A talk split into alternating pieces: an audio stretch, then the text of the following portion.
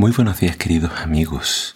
Hoy en Primero Dios te quiero invitar a que juntos leamos Apocalipsis capítulo 7.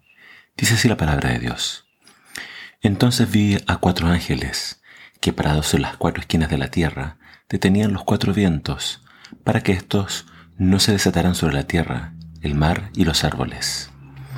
Luego vi a otro ángel que venía del este con el sello del Dios viviente y gritó a los cuatro ángeles que habían recibido autorización para dañar la tierra y el mar.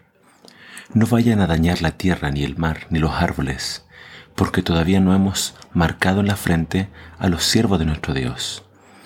Escuché el número de los que fueron sellados, ciento cuarenta y cuatro mil, de todas las tribus de Israel.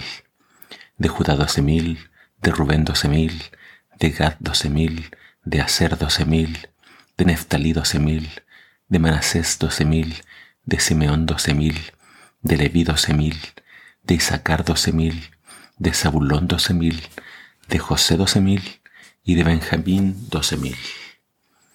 Luego vi frente al trono y delante del Cordero a una gran multitud de todas las naciones, tribus, pueblos y lenguas, todos vestidos de blanco y con ramas de palma en las manos.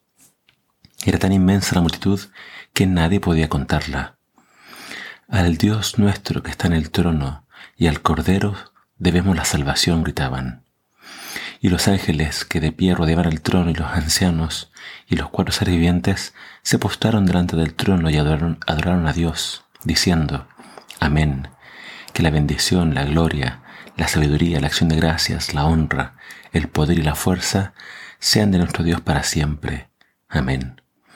Entonces uno de los veinticuatro ancianos me preguntó, ¿Sabes quiénes son estos que están vestidos de blanco y de dónde han venido?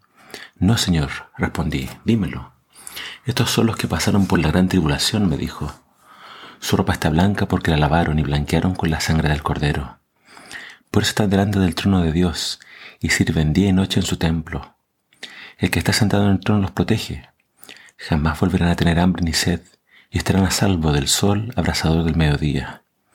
El Cordero que está en el trono los alimentará y como pastor los conducirá a las fuentes de agua de la vida y Dios les enjugará las lágrimas. Estamos viendo este paréntesis que ocurre entre el sexto y el séptimo sello. Este capítulo está respondiendo a la pregunta final del capítulo anterior que pregunta ¿quién podrá soportar la segunda venida de Cristo? ¿Quién podrá permanecer en pie? Entonces acá se nos revela de que antes de que Cristo venga, hay unos ángeles que tienen una misión de, eh, primeramente, sujetar los vientos que simbolizan destrucción y después van a soltar esos vientos para que antes de que Cristo venga, en la tierra hay una gran tribulación. Eh, pero antes de que ellos suelten estos vientos, dice que hay una tarea que se debe hacer.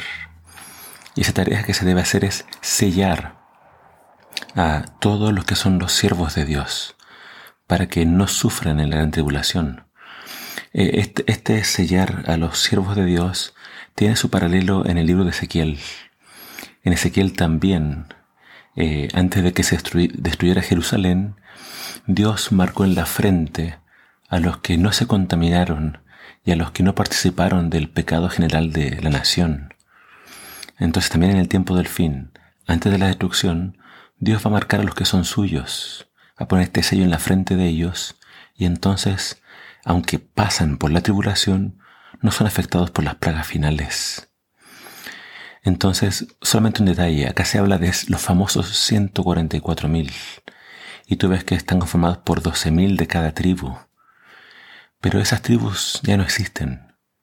Recuerda que 10 de las tribus desaparecieron y no se sabe más de ellas. Pero fíjate que primeramente Juan oye el número, pero después cuando se voltea para mirarlos, dice que él ve una multitud la cual no puede contar de todas las naciones, tribus, pueblos y lenguas. Así que es muy probable que estos dos grupos, los 144.000 y esta gran multitud, sean el mismo grupo. Lo que está hablando son de los redimidos, los que se van a salvar. Y son entonces una gran multitud y ellos van a llegar a esa instancia simplemente por la sangre del Cordero. Es decir, Cristo Jesús los redimió y ellos le van a seguir a donde quiera que Él vaya. Por lo tanto, eh, no tenemos que tenerle miedo al tiempo del fin.